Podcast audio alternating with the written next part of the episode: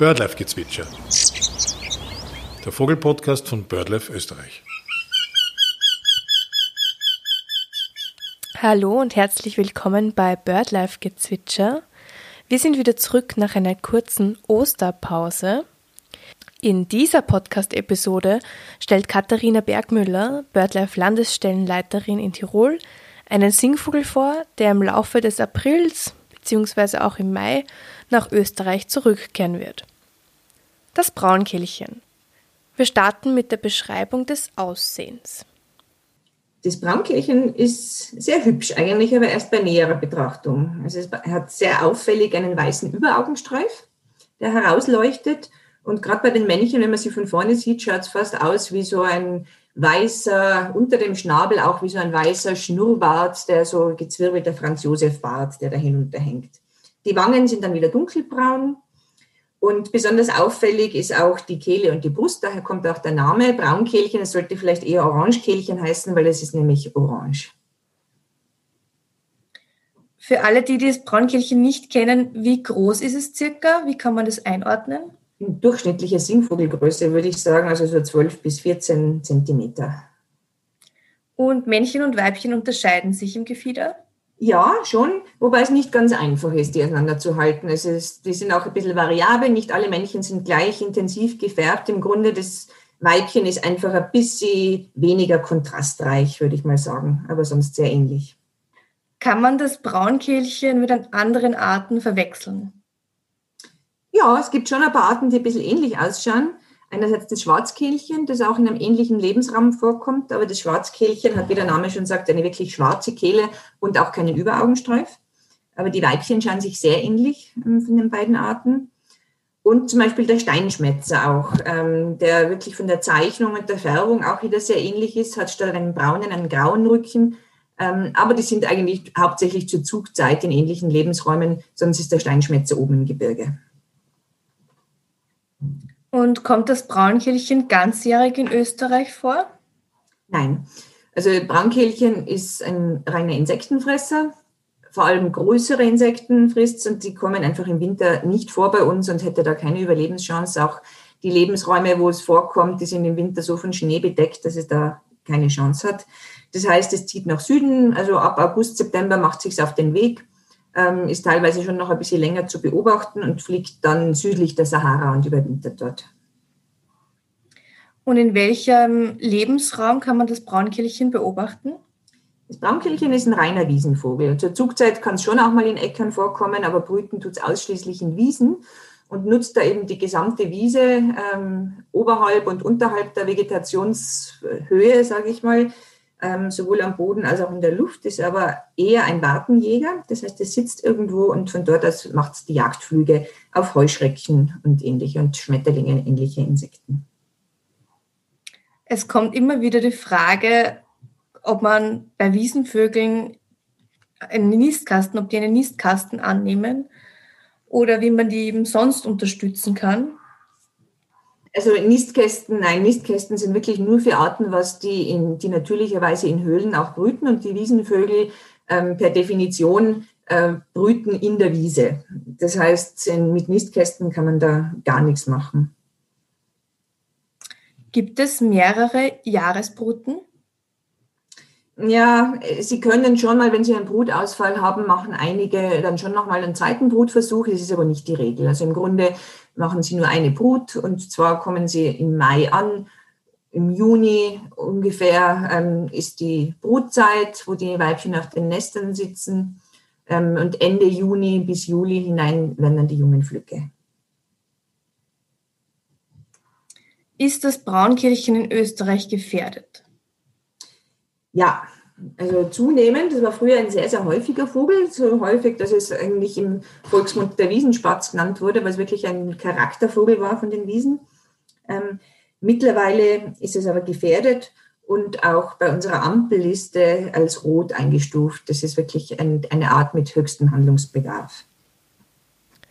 Der Bestand des Braunkehlchens hat seit 1998 um fast 60 Prozent abgenommen. Es ist in Österreich nur mehr lückenhaft verbreitet, mit den größten Populationen in Tirol, Vorarlberg und Kärnten. Du hast ja schon einige Braunkehlchenprojekte betreut. Vielleicht möchtest du uns diesbezüglich ein bisschen erzählen? Ja, wir bemühen uns sehr um das Braunkehlchen, einfach weil das so europaweit eigentlich im Rückgang begriffen ist und ähm, steht für die Veränderung in der Landwirtschaft. Also viele andere Kulturlandschaftsvögel leiden auch darunter, aber das Braunkehlchen ganz besonders, weil es eben so auf die Wiesen angewiesen ist, ausschließlich auf die Wiesen. Und dadurch, dass es ein Bodenbrüter ist, die Nester einfach durch die frühe und häufige Maat sehr oft zerstört werden, aber auch die Vegetationsstruktur, die Nahrung einfach nicht mehr vorhanden ist in dem Maße. Und was wir, wir haben in mindestens fünf Bundesländern eigentlich haben wir verschiedenste Projekte laufen, wo wir im Wesentlichen einerseits die Bestände monitoren, also immer wieder zählen und schauen, ähm, wie geht's ihnen, greifen die Schutzmaßnahmen, ja, nein, oder wie knapp vorm Aussterben stehen sie jetzt. Ähm, und andererseits auch versuchen, gemeinsam mit den Landwirten Maßnahmen ähm, auszuhandeln und zu schauen, dass auch Förderungen mit entsprechenden Auflagen dort auf den Flächen angewendet werden, sodass die, zumindest die größeren Braunkehlchenpopulationen noch eine Chance haben zu überleben.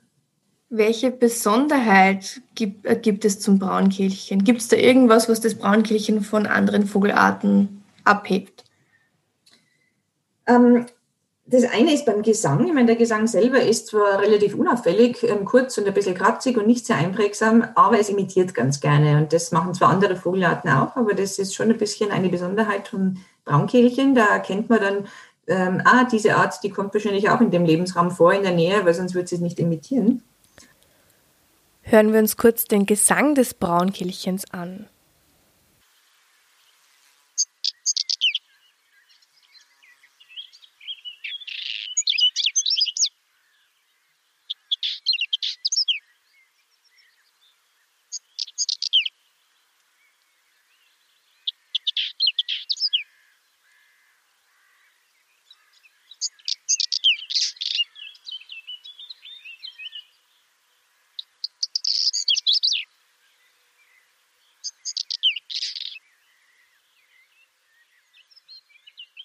Und eine andere Besonderheit ist, was nicht so häufig ist unter Singvögeln, dass sie ganz gerne gesellig brüten. Ich würde es jetzt nicht Kolonien nennen, aber man findet selten ein Braunkehlchenrevier alleine, sondern es sollten dann gleich mal mehrere sein. Und wenn dann welche da sind, dann kommen auch ganz gern andere dazu, sodass meistens mindestens fünf bis zehn Reviere nebeneinander liegen.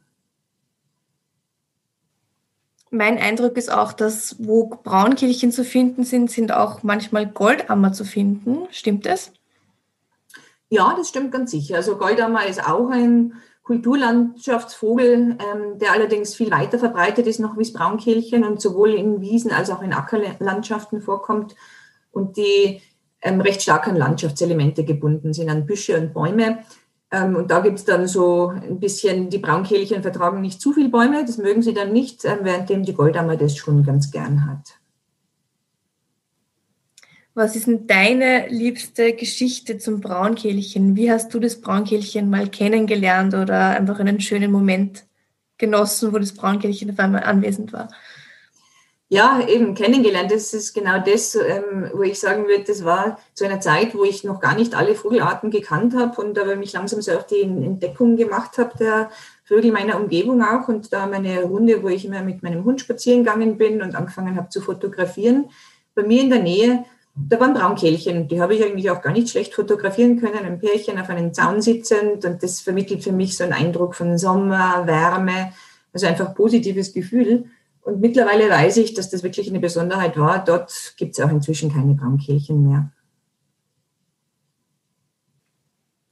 Gibt es irgendwelche Besonderheiten der Brutbiologie?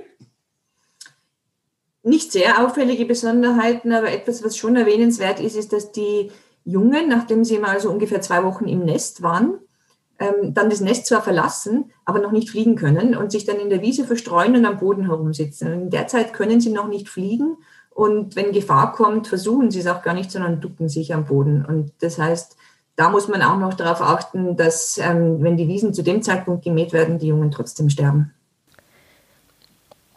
Mehr Infos zum Braunkehlchen bzw. wie man das Braunkehlchen unterstützen kann, finden Sie in unserer achten Podcast-Folge mit dem Titel 5 Tipps für Bodenbrüter. Wir freuen uns, wenn Sie nächste Woche wieder reinhören. Bis bald!